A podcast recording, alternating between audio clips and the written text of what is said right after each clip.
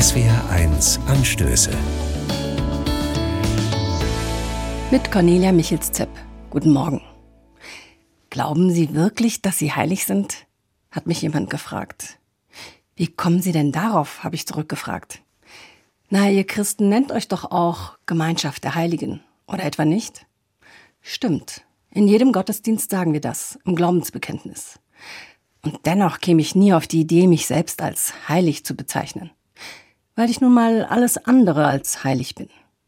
Wenn mich jemand heilig macht, dann ist es Gott und seine Nähe. Ich glaube, manchmal bringt er mich sogar dazu, erstaunlich mutig zu handeln. Ich erkenne es daran, dass meine Vorurteile plötzlich keine Rolle mehr spielen. Und auch ureigene Interessen plötzlich nicht mehr wichtig. Ich wachse einfach für einen Augenblick über mich selbst hinaus und bin selbst überrascht.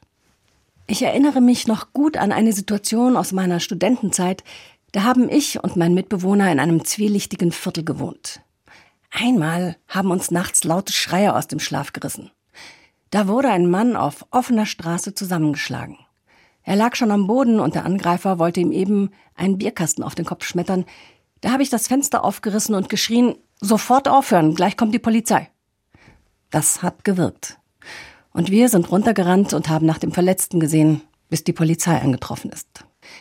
In den Wochen danach gab es Rache für unsere Einmischung. Zum Glück nur am Auto.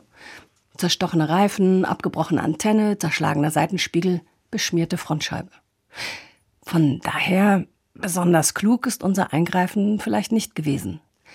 Aber in dem Augenblick hat es eben nur diesen einen übermächtigen Impuls gegeben und ich musste ihm folgen. Ich glaube, so lässt Gott manchmal Leute ganz unauffällig Dinge tun, die sie nicht geplant haben, die sie vielleicht auch selbst überraschen, weil sie nie gedacht hätten, dass sie das könnten. Mitunter sind das ganz grimmige Gestalten, die aus unerfindlichen Gründen plötzlich jemanden schützen. Sekundenheilige, sozusagen. Und vermutlich gibt es mehr davon, als wir ahnen. Cornelia Michels-Zepp, Bad Kreuznach, Evangelische Kirche.